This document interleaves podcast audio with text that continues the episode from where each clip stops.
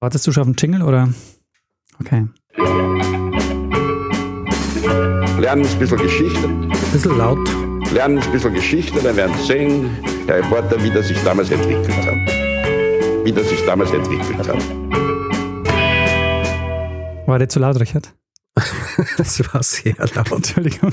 Du hast es auch einfach ignoriert, dass ich gesagt habe, es ist sehr laut. Ich habe die nicht gehört.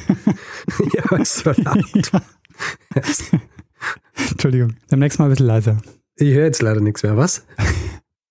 Hallo und herzlich willkommen bei Geschichten aus der Geschichte. Wir sind zwei Historiker und wir erzählen uns Woche für Woche eine Geschichte aus der Geschichte, immer abwechselnd. Das heißt, der eine erzählt dem anderen immer eine Geschichte und derjenige, der sie erzählt, bekommt, weiß nicht, worum es geht. Und mein Name ist Richard. Oh, hallo Richard, du bist auch dabei.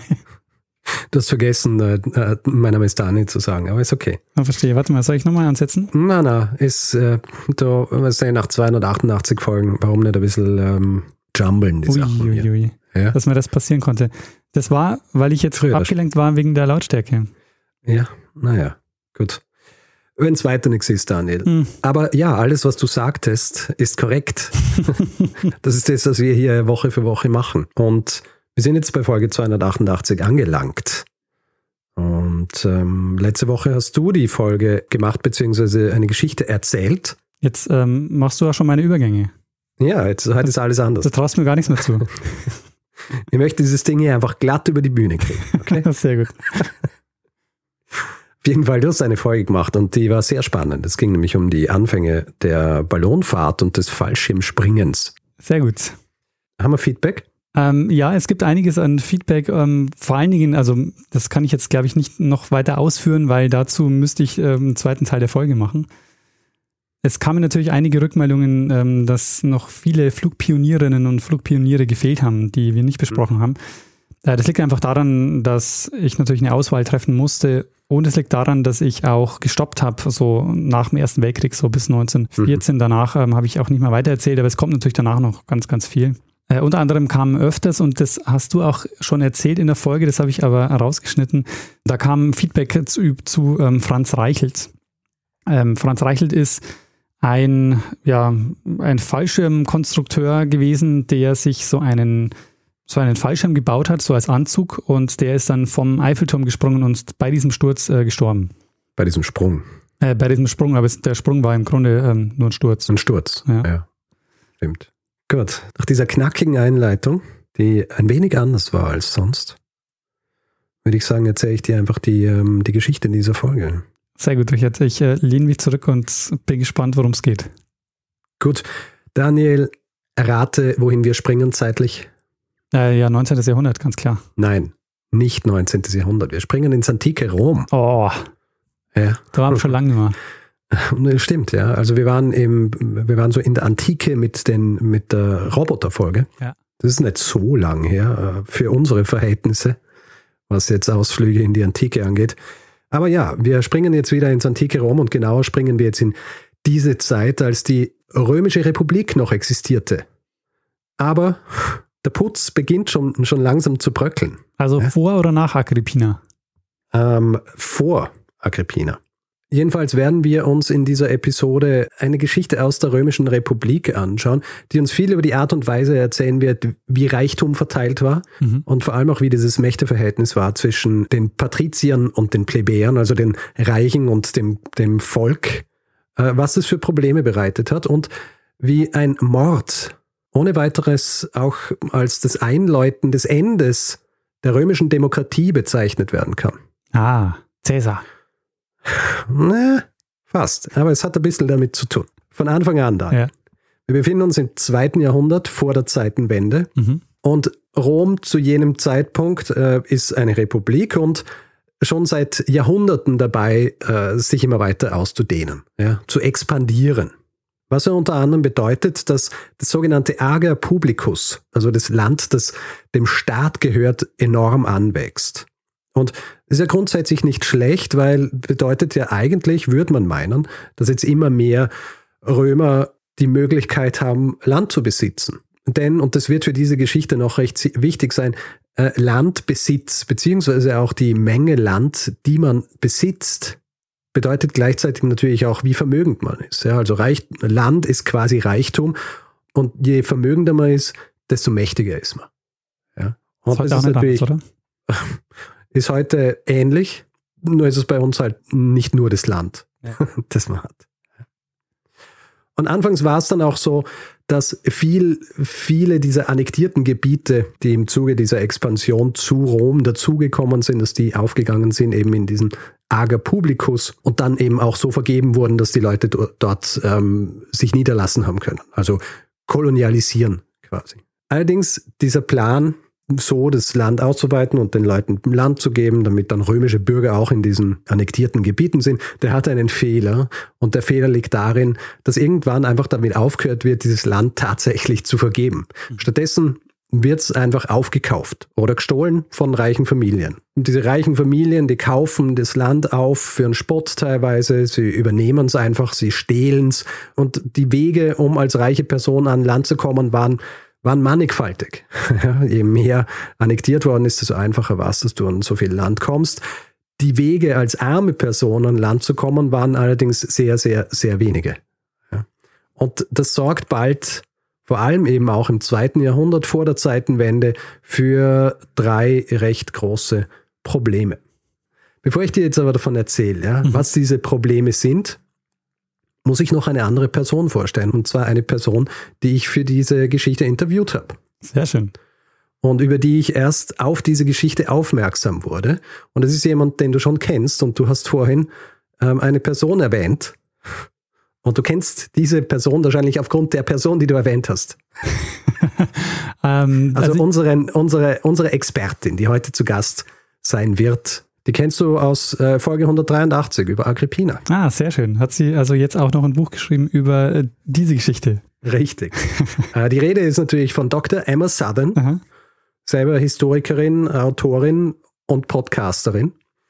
Und wer sich damals dieses ganze Interview, das sie nach dieser Folge noch veröffentlicht hat, wer sich das damals angehört hat, äh, kann sich vielleicht noch daran erinnern, dass ich am Schluss so ein bisschen, ein bisschen im Scherz gesagt habe, sobald ihr neues Buch draußen ist, äh, soll sie einfach wiederkommen. Machen wir wieder eine Folge. Ja. Und äh, tatsächlich ist es so, vor ziemlich genau zwei Jahren ist nämlich diese Folge veröffentlicht worden.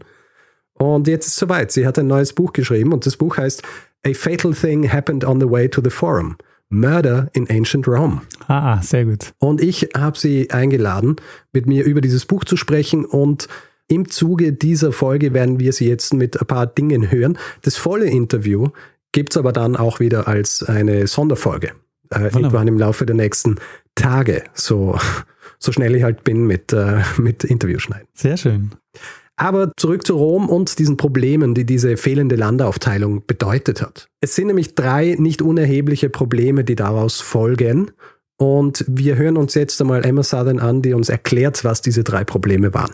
What you have is a whole lot of people who are very disenfranchised and who genuinely have had everything taken away from them, who are either living on rented land or who are living on no land.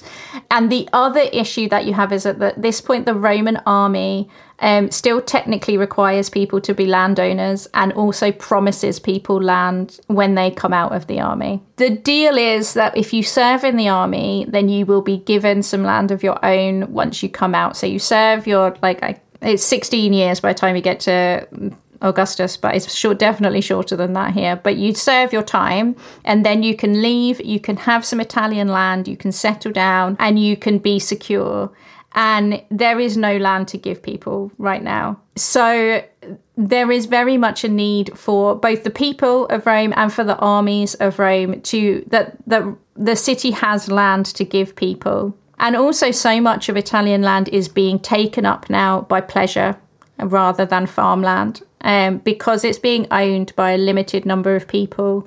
They are using that land primarily for things like wine and um, for their own pleasure gardens and their private land rather than using it for food. And Italy is losing the ability to feed itself. And this is a long time before they get Egypt and the breadbasket. So there is a desperate need for them to to be able to grow stuff as well. If they can have a population that feeds itself, then that's a benefit to everybody. Gut, das heißt also, diese Probleme sind die folgen. Einerseits große soziale Probleme. Ja. Die Leute müssen für teures Geld wenig Land mieten. Und das ist natürlich so ein bisschen ein Pulverfass, ja, wenn du große Teile der Bevölkerung hast, die einfach in ganz ärmlichen Verhältnissen leben müssen. Mhm.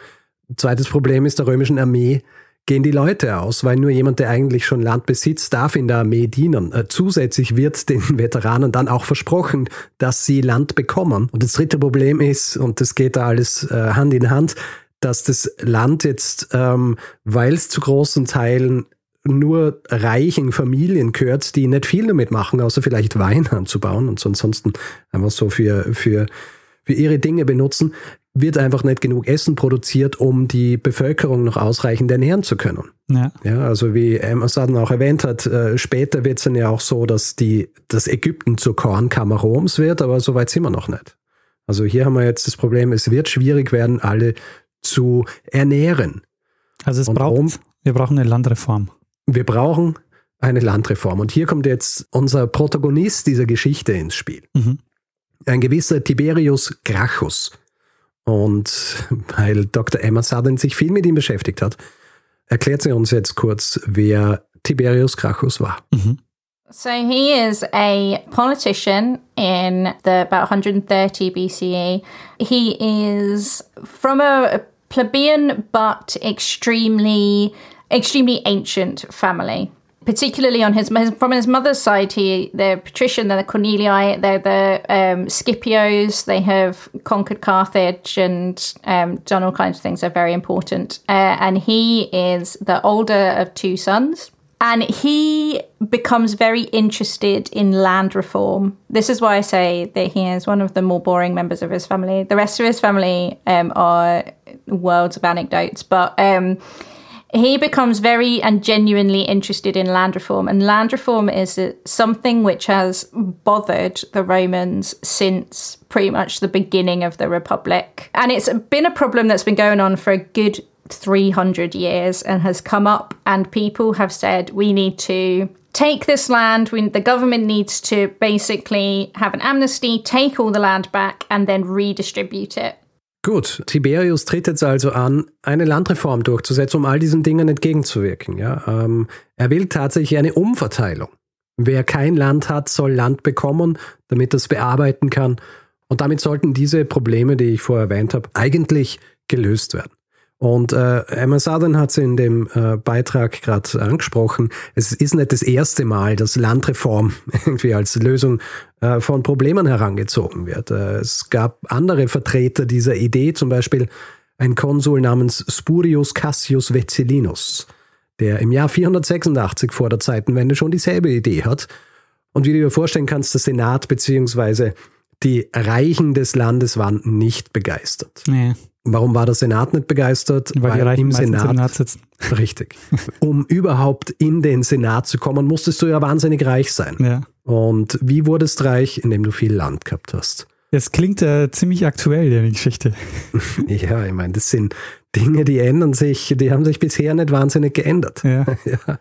Nur ähm, auf einem anderen Level. Aber diese Senatoren damals, die waren sehr gegen diese Pläne und nicht nur Senatoren waren dagegen. Es ist so, äh, Spurius wird von seinem eigenen Vater in einer Art Familiengericht zum Tode verurteilt. Hm. Und äh, das wird auch vollstreckt. Wegen diesem Vorschlag. Ja. Wegen diesem Vorschlag. Mhm. Und äh, darum ist es auch nicht wahnsinnig verwunderlich, dass es wieder mal ein paar hundert Jahre dauert, bis sich jemand über die Idee traut und sich überlegt, hm, vielleicht sollten wir eine Landreform machen. Und Tiberius Gracchus will jetzt dieser Mann sein. Ein Mann, über den man auch nicht, äh, also der, der jetzt nicht der war, dem man irgendwie zutrauen wird, dass er jetzt hier groß reformiert und dass er jetzt hier zum, zum Held der, der, des Volkes wird. Also war jemand, der auch keine Skandale gehabt hat. Es gibt wenig Anekdoten über ihn, wie, was ich, sonst hat man viele dieser Gestalten aus, der, aus dem antiken Rom, wo es tausende interessante Anekdoten gibt. Über ihn gibt es wahnsinnig wenig, bevor er dann in dieser Position ist, dass er sich einer Landreform machen kann. Mhm. Er hat zum Beispiel einen Bruder, und das ist vorher auch schon angesprochen worden, er hat einen Bruder Gaius, der ist eine schillernde Gestalt. Äh, über den werden wir aber später noch ein bisschen was hören. Jedenfalls, Tiberius Gracchus wird im Jahr 133 vor der Zeitenwende zu einem Volkstribun. Also ist jemand, der gewählt worden ist, um die Interessen des Volkes zu vertreten, im Gegensatz zu den Interessen der Patrizier, der Reichen. Und er wird als so einer gewählt, die, wann das angefangen hat, ist nicht ganz klar, auch es ist nicht ganz klar, wann sie welche Befugnisse gehabt haben. Tiberius Gracchus auf jeden Fall, er will diese Befugnisse, die ihm zur Verfügung stehen, die will er ausnützen oder will sie ausnützen, um, um eine andere Form durchzuboxen. Sein Plan sieht so aus. Er will eine Kommission einsetzen. Diese Kommission soll Land identifizieren, das ähm, konfisziert werden kann, das quasi besetzt wird von, von reichen Familien, die es aber nicht wirklich richtig nutzen. Und äh, dieses Land soll dann aufgeteilt werden unter jenen Personen, die Land benötigen. Um das ein bisschen genauer zu erklären, Land, das konfisziert wird, soll in jeweils 500 Jugera aufgeteilt werden, was ungefähr 125 Hektar entspricht. Und wenn die Hektar jetzt nicht wahnsinnig viel sagen, 125 Hektar sind 1,25 Quadratkilometer. Und äh, wenn du dir darunter nicht wahnsinnig viel vorstellen kannst, es sind circa 175 Fußballfelder. Wollte ich jetzt gerade sagen, in Fußballfeldern oder in Saarländern oder in Saarlande. es ist so lustig, weil ich wollte es, äh, ich war auf der Suche nach was, wo ich das vergleichen kann. Und die, es ist tatsächlich so, wenn du das vergleichen willst, irgendwie mit gegen, es ist immer nur das Fußballfeld. Es gibt sonst Irgendwo habe ich äh, was gefunden, wo es geheißen hat, ja gut, ein Quadratkilometer ist ungefähr eine kleine Stadt. Ja, also Monaco zum Beispiel hat zwei Quadratkilometer. Wie viele Fußballfelder? Ja, naja, do the math. Ja. 1,25 Quadratkilometer sind ungefähr 175 Fußballfelder. Auf jeden Fall, das soll die maximale Größe sein, die jemand besitzen kann. Mhm. Und wenn das dann aufgeteilt worden ist in diese 500 Jugera, sollen die noch einmal aufgeteilt, aufgeteilt werden in kleinere Parzellen, die dann vergeben werden, zum Beispiel an die Veteranen. Irgendwo zwischen 20 Jugera und 30 Jugera, also zwischen 5 Hektar und 7,5 Hektar. Was bedeutet, wenn es nach Tiberius Plan ginge, dann sollten idealerweise sollte nie jemand mehr als 500 Jura besitzen, also 1,25 Quadratkilometer, was ja auch nicht wenig ist. Ja. ja. Stell dir vor, du besitzt äh, Land, das ungefähr so groß ist wie eine Kleinstadt. Ja. Ähm, Tiberius macht jetzt aber auch etwas, das die Lage ähm, ein bisschen verschärft, beziehungsweise zeigt, dass, dass es ihm ernst ist. Er schlägt diesen Plan nämlich nicht zuerst im Senat vor, sondern er macht es, was technisch gesehen auch der normale Vorgang für eine Volkstribunen wäre. Er ruft eine Versammlung des Volkes zusammen und verkündet auf dem Campus Martius, den wir auch als das Marsfeld kennen, mhm. vor tausenden Menschen, die aus der Stadt, aber auch vom Land kommen sind, diese Pläne. Und er tut nicht nur das, sondern er gibt ihnen auch unmissverständlich zu verstehen, dass es in ihrer Macht liegt, dass sie darüber entscheiden können, ob diese Landreform durchgeführt werden soll. Ja, die Macht des Volkes. Und sie und wählen aber mit, also sie wählen per Abstimmung und nicht per Mistgabel. sie wählen, äh, sie wählen einmal zuerst einmal per Abstimmung. Mhm. Ja. Als es dann darum geht, dass über diesen Vorschlag abgestimmt werden soll, dass zum Gesetz wird, äh, ist natürlich eine überwältigende Mehrheit dafür. Ja. Und der Senat sich jetzt eigentlich schon ein bisschen Gedanken machen soll drüber, der sieht der Sache zuerst recht gelassen entgegen. Sie denken sich, diese Pläne stören uns nicht wahnsinnig, weil dieses Land wird zwar aufgeteilt und ähm, eventuell dann an Leute äh, vergeben, aber wir können uns doch einfach wieder zurückkaufen. Wir haben eh das Geld, wir kaufen uns das Land wieder zurück. Es ist was, was sie über die letzten Jahrhunderte ohnehin gemacht haben. Nur Tiberius kennt seine Geschichte. Ja? Und er ist sich dieses Schlupflochs natürlich bewusst. Deswegen gibt es eine Klausel in diesem Vorschlag beziehungsweise in diesem Gesetz, dass einmal konfisziertes und neu aufgeteiltes Land nicht mehr zurückgekauft werden kann, mhm. ja, sondern kann nur neu zugewiesen werden. Und das ist jetzt für die Mitglieder des Senats, die ja alle aus jenen bestanden haben, die sehr darunter leiden würden, wenn Land konfisziert würde. Für die ist es jetzt ein großes Problem und die nächsten Wochen sind geprägt vom Wehklagen der Mitglieder des Senats. Also es gibt in Quellen wird äh, beschrieben, wie, wie abendliche Zusammenkünfte daraus bestanden, dass alle äh, sagen, wie unfair das doch sei, dass ihnen das jetzt äh, weggenommen wird. Und tatsächlich ist es auch so, dass sie sich höchstwahrscheinlich unfair behandelt gefühlt haben. Ja, all dieses Land, das jetzt seit Jahrhunderten in ihren Familien war, also dass sie mit harter Arbeit zusammengekauft haben oder zusammengestohlen haben. Das sollen sie jetzt plötzlich an das niedere Volk abgeben. Mhm. Und als dann ein Datum festgelegt wird, an dem über diesen Vorschlag abgestimmt werden soll und wofür jetzt schon Menschenmassen in die Stadt strömen, erkennen die Senatoren, dass sie tatsächlich Gefahr laufen, dass ihnen jetzt hier ihre Fälle davon schwimmen. Sie versuchen zuerst das Ganze zu unterbinden, indem sie was machen, was, was gern gemacht worden ist, um Leute zu diskreditieren Und zwar bezichtigen sie Tiberius, er mache das Ganze doch nur, weil er König werden will. Mhm. Und ich weiß nicht, wie, wie sehr du dich auskennst mit diesem mit dieser Thematik, was Königsein angeht äh, in Rom. Aber wenn du jemanden in der Republik vorgeworfen hast, dass er König sein will, dann hat es quasi bedeutet, dass du Staatsverrat begehen willst. Aber das Gute ist, das habe ich vorher auch schon gesagt, Tiberius ist nicht dieser Typ, der irgendwie so die Massen anzieht und äh, irgendwie schillernde Gestalt ist, äh, der die Leute wirklich so nachlaufen. Das heißt, es ist recht einfach für ihn zu widerlegen, dass er König werden will. Ja. Also das ist mal einer, der nicht über sein Charisma kommt, sondern wirklich über Argumente. Richtig, ja. diese Anschuldigungen perlen an, äh, an Tiberius einfach ab. Das heißt, diese, diese Abstimmung, die kommt und als der Tag der Abstimmung kommt, ist die Stadt voll mit Menschen, die eben aus dem ganzen Land kommen sind, um abzustimmen. Die 35 Stämme der Römer, die was ja ein Tribus ist ja quasi etwas, in das die Bürger Roms eingeteilt waren. Davon hat es 35 gegeben zu diesem Zeitpunkt. Die kommen alle aufs Marsfeld, um abzustimmen. Äh, jeder äh, dieser Stämme hat eine Stimme und jeder, der in so einem Stamm war, hat quasi eine Stimme abgegeben. Und Tiberius beginnt diesen Tag mit einer großen Ansprache beginnt den Tag mit einer Ansprache, die eigentlich dazu gedacht ist, alle zu vereinen. Er spricht davon, wie wichtig sei, dass es dieses Gesetz für Rom gibt, weil es den Fortbestand Roms sichern wird. Genug Essen, genug Raum für alle, genug Soldaten für die, für die römischen Armeen, um weiter expandieren zu können. Das Ganze hilft natürlich nichts. Ja. Die, die reichen Senatoren sind davon nicht überzeugt, und als dann das Gesetz verlesen werden soll, was ein wichtiger und nötiger Teil dieses Vorgangs war, mhm. springt dann sogar der zweite Volkstribun ein, ein gewisser Marcus Octavius, und verbietet diesem Beamten das Gesetz zu verlesen. Er will ein Veto einreichen gegen dieses Gesetz, ja, quasi sein Volkstribun-Kollege. Äh, es kommt dann zu so ein bisschen einer Wörtelei zwischen Tiberius und Octavius, und äh, das sorgt dafür, dass schließlich dieser äh, gesamte Vorgang auf den nächsten Tag verschoben werden muss. Es gehen also alle heim, beziehungsweise wo auch immer jetzt diese Massen hingehen können über Nacht, die extra zum Wählen kommen sind. Am nächsten Tag kommen sie dann alle wieder zusammen. Diesmal hat Tiberius einen eigenen äh, Bewacher dabei, damit ihm nichts passiert, sollte das Ganze irgendwie aus dem Ruder laufen. Und tatsächlich ist es so, als das Gesetz dann wieder verlesen wird, schreit Octavius wieder, dass aufgehört werden soll damit. Äh, und es läuft alles tatsächlich ein bisschen aus dem Ruder. Also die beiden Tribunen schreien sich gegenseitig an, die Menge ist aufgebracht, bis dann schließlich Tiberius sagt, Octavius muss abgewählt werden. Ja? Er muss, ähm, er muss abgewählt werden, weil ganz offensichtlich vertritt er nicht die Interessen des Volkes. Er wird abgewählt, kann mehr einsprechen und das sorgt dafür, dass Tiberius Landreform tatsächlich zum Gesetz wird. Und es wird auch gleich eine Kommission eingesetzt, um das alles in die Tat umzusetzen. Grundsätzlich wäre jetzt alles gut. also der Senat hat noch immer die Hoffnung, dass er das alles von innen heraus sabotieren kann. Äh, was sie auch versuchen. Der Senat ist zuständig für diese Kommission und hat eben noch einige Möglichkeiten, das Ganze zu verlangsamen oder dann vielleicht irgendwie auch sterben zu lassen. Aber dann passiert was, äh, was Außergewöhnliches, was einen gewissen Einfluss auf die Sache haben sollte. Im selben Jahr, also 133 äh, vor der Zeitenwende, stirbt nämlich ein Herrscher, und zwar Attalos III., König von Pergamon, äh, Stadt in der heutigen Türkei.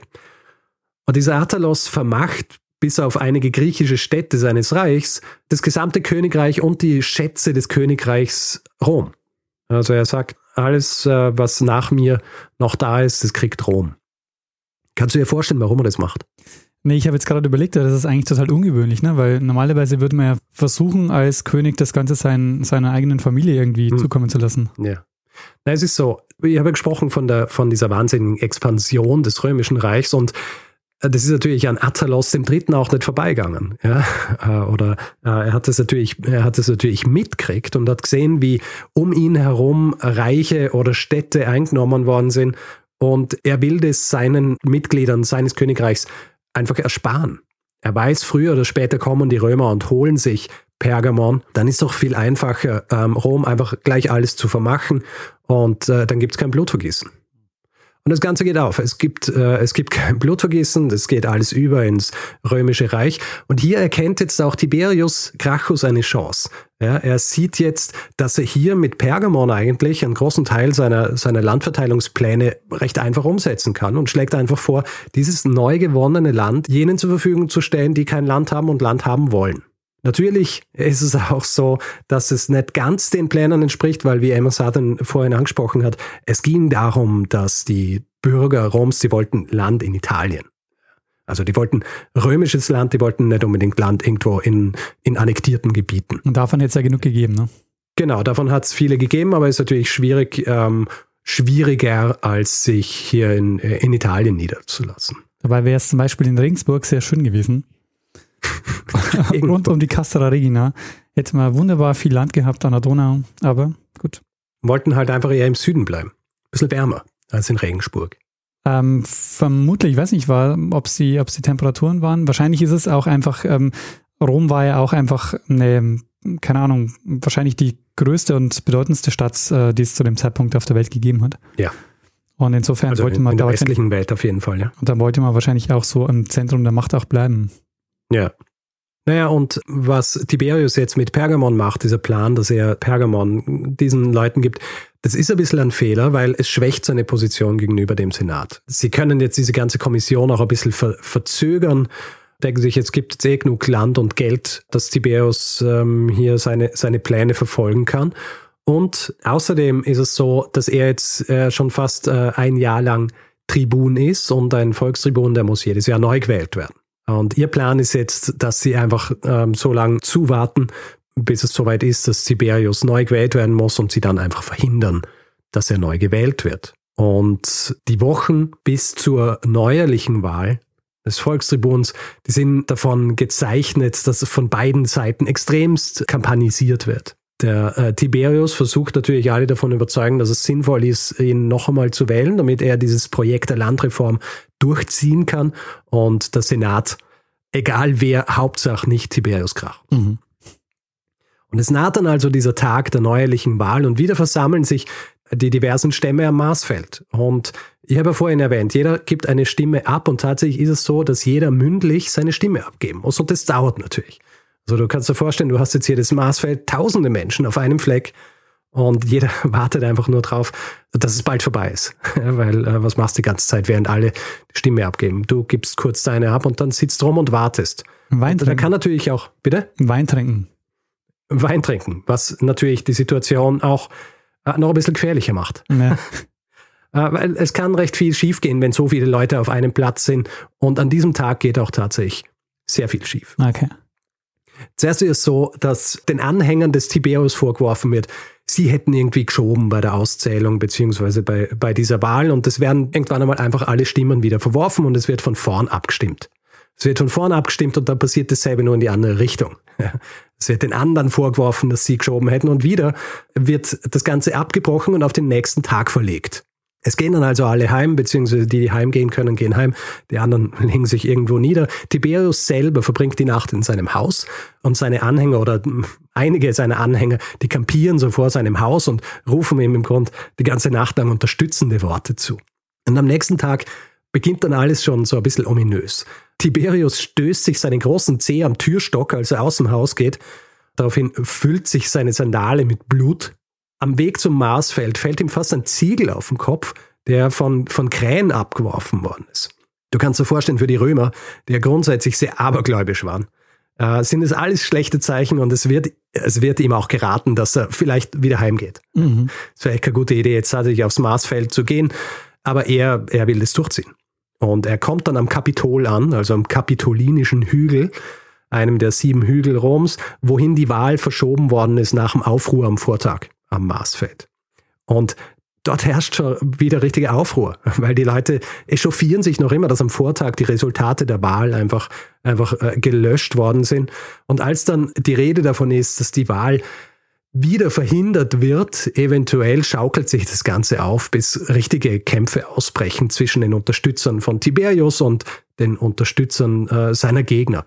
Zum Beispiel werden den Liktoren, die, die Leibgarde diverser höherer Amtsinhaber waren, werden ihre Fasces entrissen. Also du kennst es vielleicht noch, ja, diese, diese Routen, in denen so ein Beil steckt, die werden ihnen entrissen und damit äh, schlagen sich die Leute gegenseitig die Köpfe ein. Ist das nicht auch der Ursprung des Faschismus, also des Wortes Faschismus? Ja. Und das Ganze führt dann schließlich dazu, dass auf dem Kapitol nur noch Tiberius und seine Anhänger zurückbleiben, während der gesamte Hügel von, von einer Meute an Menschen umzingelt wird, die sich rächen wollen für, für diese Schmach dieser Wahlen, die nicht richtig funktioniert hat mhm. und äh, natürlich auch Tiberius loswerden wollen. Gleichzeitig findet eine Sitzung des Senats statt und dort passiert dann was, was richtungsweisend sein soll für, für die Geschicke der Republik. Und weil du vorhin Cäsar angesprochen hast, äh, es ist so ein bisschen auch der Startschuss für eine Entwicklung, die dann kulminiert in dem, was mit Cäsar passiert. Es ist nämlich so, diese Senatoren diskutieren über nichts weniger als die Frage, ob sie Tiberius einfach ermorden lassen sollen. Also du musst dir vorstellen, die höchsten Würdenträger, die reichsten Menschen des Landes sitzen hier und reden darüber, ob es nicht vielleicht sinnvoll wäre, ihn einfach ermorden zu lassen, um ihn loszuwerden. Sie versuchen dafür, den Konsul Publius Mutius Scaevola zu überzeugen, dass er das macht, weil er ist derjenige, der das Imperium innehat. Also er hätte im Grund diese Befugnisse, sowas eventuell durchzuführen. Er weigert sich aber. Es ist nämlich so, ähm, ich habe vorhin erwähnt, dieser eine Konsul, der versucht hat, Landreform durchzuführen, ein paar hundert Jahre vorher. Der ist dann in einem Schauprozess quasi zum Tode verurteilt worden und ist, äh, ist umgebracht worden. Das heißt, es ist nicht selten gewesen, dass jemand umgebracht worden ist, wenn es nötig war für seine politischen für seine politischen Gegner, aber es war immer so, dass es zumindest noch sowas wie, wie einen Schauprozess gegeben hat. Ja, dass man gesagt hat, dass man irgendwas gefunden hat, dessen man ihn anklagen kann, so wie sie es versucht haben, dass sie äh, Tiberius vorgeworfen haben, er, er wolle König werden. Äh, in diesem Fall ist es so, sie wollen ihn einfach umbringen lassen. Also und sowas er weigert ein, sich. Ja. Sowas wie ein staatlicher Auftragsmord eigentlich. Genau.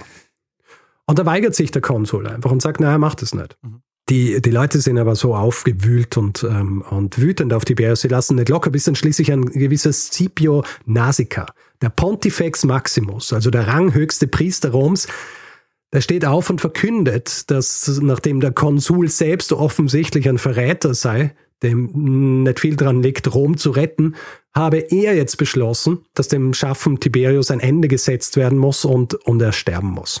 Und das sorgt dafür, dass tatsächlich die Leute aufspringen. Und es ist so, wenn du im Senat warst, dann hast du deine Schwerter nicht mitnehmen können. Also was sie machen, sie nehmen ihre hölzernen Bänke und zerbrechen sie und rennen dann bewaffnet mit diesen Prügeln aus diesem Tempel raus, wo die Sitzung stattfindet, in Richtung Kapitol. Ein Senator, der Tiberius freundlich gesinnt ist, der eilt voraus, um ihn zu warnen. Tiberius wird daraufhin von Unterstützern umzingelt, die ihn schützen sollen. Nützt aber alles nichts, weil als die Senatoren daraufhin eintreffen, bewaffnet mit ihren Prügeln, beginnen sie einfach auf alle einzuschlagen, die sich ihnen in den Weg stellen.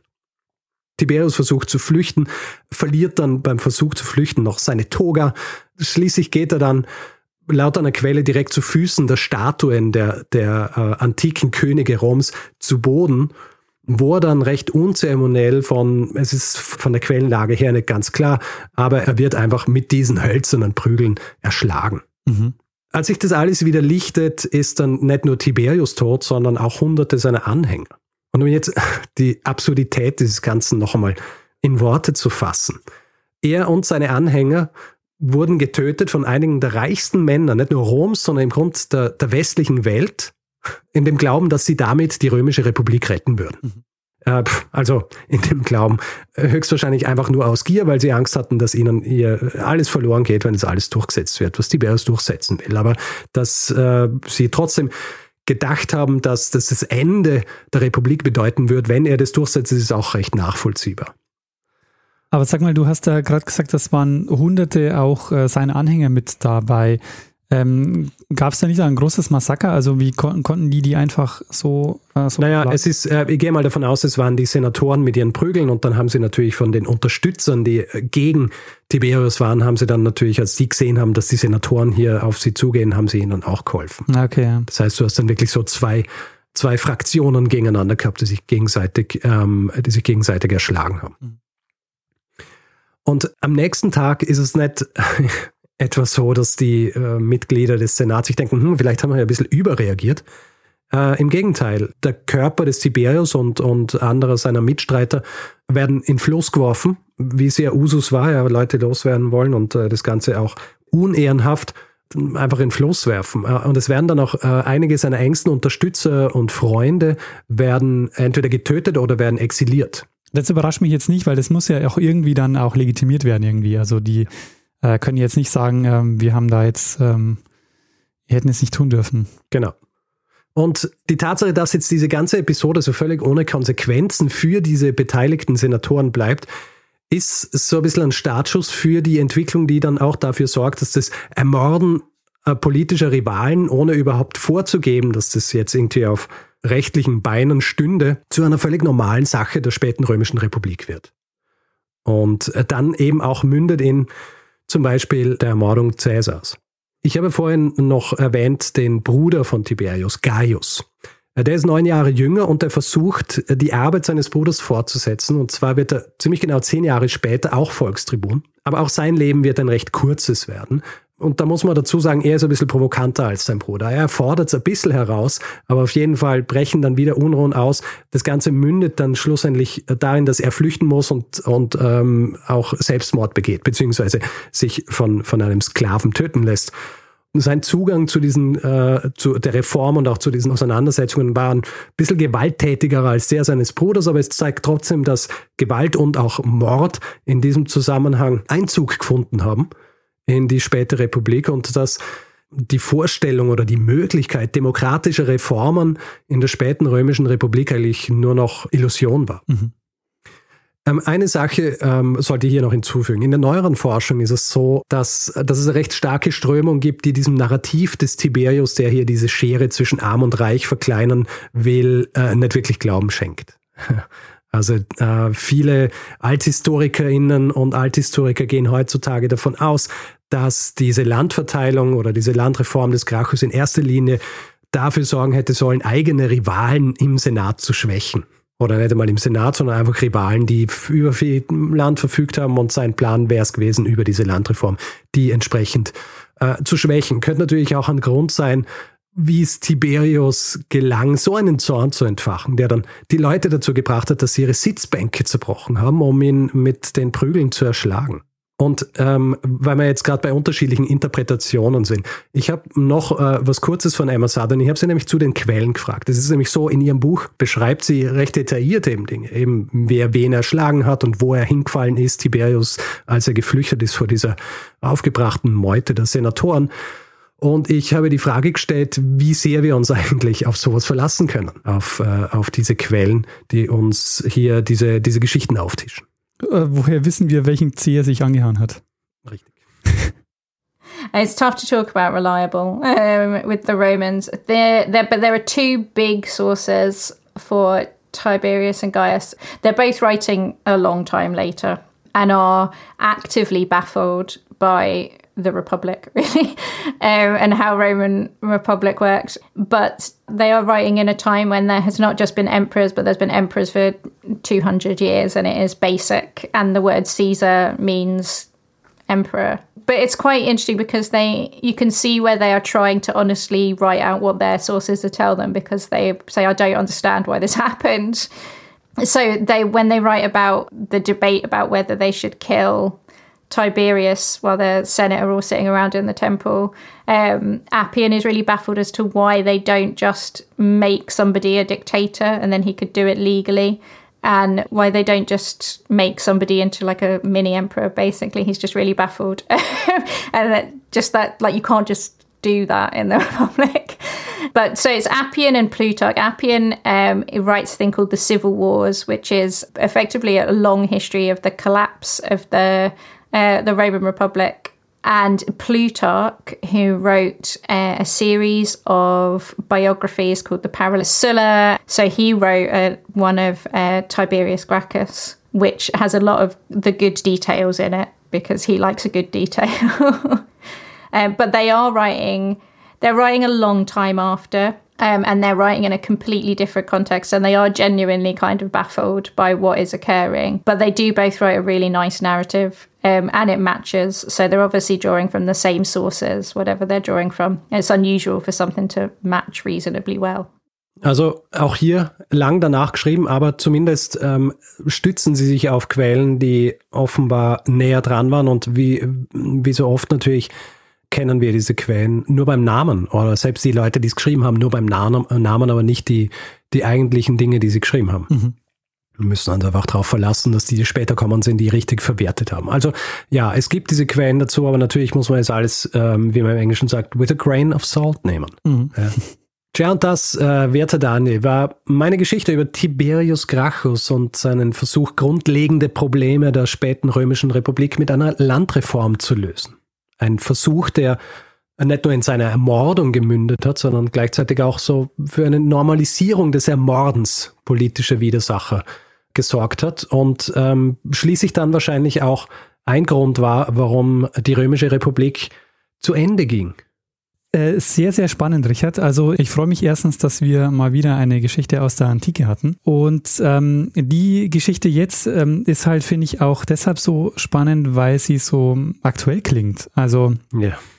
so diese Geschichte, dass du eine Gesellschaft hast, in der irgendwann ähm, Dinge ungleich verteilt sind. Das ist, glaube ich, was, ähm, was wir in der Geschichte schon oft hatten. Ja. Und dass sich Gesellschaften halt auch irgendwie überlegen müssen, wie man zu einer Umverteilung kommt. Und dass das halt auch schon in der Antike ein Problem war, ist, äh, glaube ich, schon äh, augenöffnend. Ja. ich glaube, äh, für mich ist es auch dieses Ding mit, ähm, wenn du reich bist, ist es viel einfacher, reicher zu werden. Ja, genau. Wenn du arm bist, ist es mehr oder weniger unmöglich, reich zu werden. Also dieses, dieser Grundgedanke, dass du, wenn sich einmal sowas so etabliert hat, dann, dann brauchst du solche Einschnitte wie so eine, so, so eine Landreform, um zumindest wieder gewisse Gleichheit herstellen zu können. Und wenn du es nicht machst, dann öffnest du natürlich Tür und Tor für, für Entwicklung, die, ähm, oder du setzt einfach einer Entwicklung nichts entgegen, die dafür sorgt, dass du irgendwann einfach eine wahnsinnig äh, große Einkommensschere hast. Ja. Und äh, ja, da bewegen wir uns schon auch hin, beziehungsweise da sind wir ja jetzt auch schon. Ja, natürlich im Vergleich zur, ähm, zur Römischen Republik ist es ein bisschen was anderes, weil da hat es halt wirklich diese One-Percenter, äh, die haben noch viel mehr äh, gehabt als äh, der Rest der Bevölkerung, als es heutzutage ist. Ja. ja. Heutzutage hast du äh, eine, eine stärkere Mittelschicht als damals, aber natürlich ist auch so in den Quellen, in den römischen, da wird natürlich auch oft irgendwie drüber geschrieben, dass du hier die, die großen Familien hast und alles drunter ist so das Volk. Und das ist das niedere Volk, aber da hast du auch Abstufungen gehabt. Also da hast du die normalen Händler und Händlerinnen gehabt, du hast die Handwerkerinnen und Handwerker. Und also wirklich einfach eine funktionierende Gesellschaft mit einer, mit einer Mittelschicht, die ja schon existiert hat, aber in den Quellen wird es oft so dargestellt, als würde die so nicht existieren. Ja, also wäre das wirklich so das dreckige Volk versus die, ähm, die edlen Familien. Mhm, ja. ja, aber ich meine, wenn du so eine demokratische Gesellschaft hast, wie jetzt unsere, geht man ja davon aus, okay, dann werden sich einfach diese Interessen ähm, der Masse durchsetzen, weil bei einer Wahl wird sich dann einfach, wenn sich diese Interessen, die halt viele haben, dann auch, für die wird dann auch gewählt. Ja. Ähm, ich meine, das ist das Ideal. Genau, aber genau, das, was wir quasi bei uns jetzt sehen, ist, dass Leute ja gegen ihre Interessen wählen wir, wir wählen ganz häufig, also zumindest wenn man sich so die, die großen Parteien anschaut, ähm, ist es so, man wählt doch eher für, sag ich mal, das Großkapital und äh, weniger für, für, keine Ahnung, linke Projekte, was wahrscheinlich den meisten mehr helfen würde. Ja, ich meine, äh, wir, wir machen hier jetzt eine Diskussion auf, äh, über die wir wahrscheinlich so lange diskutieren können, dass es mehrere Folgen füllt. Aber ich meine, grundsätzlich hier ist es natürlich auch so, und du merkst es ja zum Beispiel auch in den USA äh, beim Wahlverhalten, viele Leute wählen nicht dafür, was ihnen jetzt helfen wird, sondern sie wählen dafür, wo sie denken, was ihnen helfen wird, wenn sie einmal in einer Position sind, wie zum Beispiel reichere Leute. Genau, ja. Und auch überhaupt äh, wollte ich noch mal kurz äh, zum Thema Wählen, weil das ist, glaube ich, auch was, so, man spricht so oft auch von, von der antiken Demokratie und so und was das dann auch bedeutet, aber wir haben heutzutage eine andere Demokratie als damals. Also dieses ähm, ja, ich meine, äh, abgesehen davon natürlich, dass heutzutage äh, alle wählen dürfen. Und äh, wenn, wenn wir damals von freien Wahlen gesprochen haben, dann waren das Männer. Ja. Genau, das äh, kommt auf jeden und Fall das waren, Und es waren auch keine Sklaven und es waren keine Frauen. Ja, ja genau. Die da, das heißt, es ist natürlich ohnehin ein, ein idealisiertes Bild, das die Leute haben von dieser Art der Demokratie, die damals stattgefunden ja. Aber auch der und, Wahlvorgang. Also, weil wir können die heute auf Papier machen weißt du, und geben diesen Zettel ab, der dann durchgezählt wird, aber das kannst du, hast du halt damals noch nicht. Ja, deswegen mündlich und es hat ewig gedauert. Ja, genau. Und es sind natürlich alle dann herumgestanden und haben gewartet. Aber äh, das ist grundsätzlich auch ein, ein Tenor des Buches und um jetzt noch kurz über das Buch zu sprechen, wo ich das jetzt raus habe, das mhm. geschrieben worden ist von Emma Southern. Diese Geschichte über Tiberius Gracchus ist ein Teil des ersten Kapitels. Also es geht in diesem Buch um unterschiedliche Morde in unterschiedlichen, in unterschiedlichen Bereichen. Also hier geht es jetzt um Mord quasi im Senat und dann geht es um Mord in der, in der Ehe und an äh, Kaisern etc. Und es ist ein sehr spannendes Buch. Es ist wirklich für jemanden, der, der True Crime mag. Es, es ist quasi antike, antikes True Crime. Ah, sehr guter Teaser, Richard. Ja. Es ist tatsächlich so, sie hat mir das eben auch erklärt und man kann sich das auch anhören dann im ganzen Interview, dass sie eben draufgekommen ist, dass es so quasi True Crime für Rom in der, in der Art noch nicht gibt. Ähm, das ganze Gespräch geht über eine Stunde. Wir sprechen eben nicht nur über diesen Teil, den wir hier jetzt gerade besprochen haben, sondern grundsätzlich auch über das Buch an sich und warum sie sich entschlossen hat, äh, dieses Buch zu schreiben. Wer auch ohnehin mehr von ihr hören will, ich habe vorher auch schon angesprochen, sie hat auch einen eigenen Podcast, der heißt History is Sexy, äh, den sie gemeinsam mit der Autorin Janina Matthewson macht. Gibt es auch überall, wo es Podcasts gibt. Ja, vielen Dank äh, dann an ähm, Dr. Emma Southern, dass sie sich Zeit genommen hat. Bin auch sehr froh. Ich habe sie, ähm, ich habe sie angeschrieben und habe eben gesagt, dass ich das Buch gelesen habe und dass sie es so spannend finde und dass ich gerne wieder eine Folge über einen Time machen würde ähm, ich sehe aber nicht Nervenwert mit einem Interview oder so. Da hat sie gemeint, ah, warum nicht? Ach so, ich dachte, ja. sie hat dann geantwortet, oh Gott, der schon wieder. nein, sie hat sich sogar angeboten für ein Interview. Ja? Also da sage ich nicht nein. Sehr schön, ja klar. Gut, ich habe der ganzen Sache nichts hinzuzufügen. Wie gesagt, äh, wer mehr über das alles hören will, kann das dann eh in dieser äh, Folge, in dieser Spezialfolge machen, dieses Interview sein würde. Ich werde es nicht so ähm, akribisch schneiden wie unsere Folgen. Das heißt, es werden ein bisschen mehr, mehr Ass von mir drin sein als sonst. Äh, wer das aushält, gern diese Folge dann anhören. Sehr schön. Ähm, ich bin gespannt. Gut, dann würde ich sagen, gehen wir über zum äh, nächsten Teil dieser Folge, dem Feedback-Hinweis-Blog. Wer Feedback geben will zu dieser Folge oder anderen, kann es per E-Mail machen, feedback.geschichte.fm, kann Feedback direkt auf unserer Webseite geben, geschichte.fm ist die Adresse. Auf Twitter sind wir auch zu finden, da ist unser Accountname Geschichte FM. Persönlich sind wir auch dort ich, Stormgrass, Daniel Mestzner. Auf Facebook findet man uns auch. Auf Spotify kann man uns auch hören und kann uns dort auch folgen. Und wer uns reviewen will, Sterne vergeben, all solche Dinge kann das zum Beispiel auf Apple Podcasts machen oder panoptikum.io oder grundsätzlich überall, wo Podcasts bewertbar sind. Und wer keine Lust hat, diesen Podcast mit Werbung zu hören, der hat die Möglichkeit, via Steady einen Feed zu kaufen für 4 Euro im Monat. Und da bekommt ihr dann die Folgen auch äh, jeden Mittwoch geliefert, aber eben ähm, in einem Feed mit den Folgen ohne Werbung. Ihr findet das Ganze unter geschichte.fm slash steady. Außerdem freuen wir uns, wenn ihr uns ein bisschen was in den Hut werft und uns dabei unterstützt, hier jede Woche eine Geschichte zu erzählen. Ihr findet alle Möglichkeiten, die ihr habt, uns ein bisschen was in den Hut zu werfen, auf der Webseite. Wir haben den Link dazu auch in den Show Notes jeder Folge. Und wir bedanken uns in dieser Woche bei Marion, Tim, Felix, Maximilian, Friedegard, Mitra, Alexander, Marie, Fabian, Bernhard, Paul, Tamara, Laura, Kim, Marcel, Falk, André, Silke, Harald, Andi, Katharina, Günther, Jan, Lorenz, Oliver, Paul, Sebastian, Uli, Martin, Sofian, Judith, Georg, Guido, Markus, Tom, Boris, Elisa und Astrid. Vielen, vielen Dank für eure Unterstützung. Ja, vielen herzlichen Dank. Gut, Daniel, würdest du sagen, sollen wir das machen, was wir immer machen? Ich würde sagen, geben wir dem einen das letzte Wort, der es immer hat. Bruno Kreisky. Lernen ein bisschen Geschichte. Lernen ein bisschen Geschichte, dann werden Sie sehen, der Reporter, wie das sich damals entwickelt hat. Wie das sich damals entwickelt hat.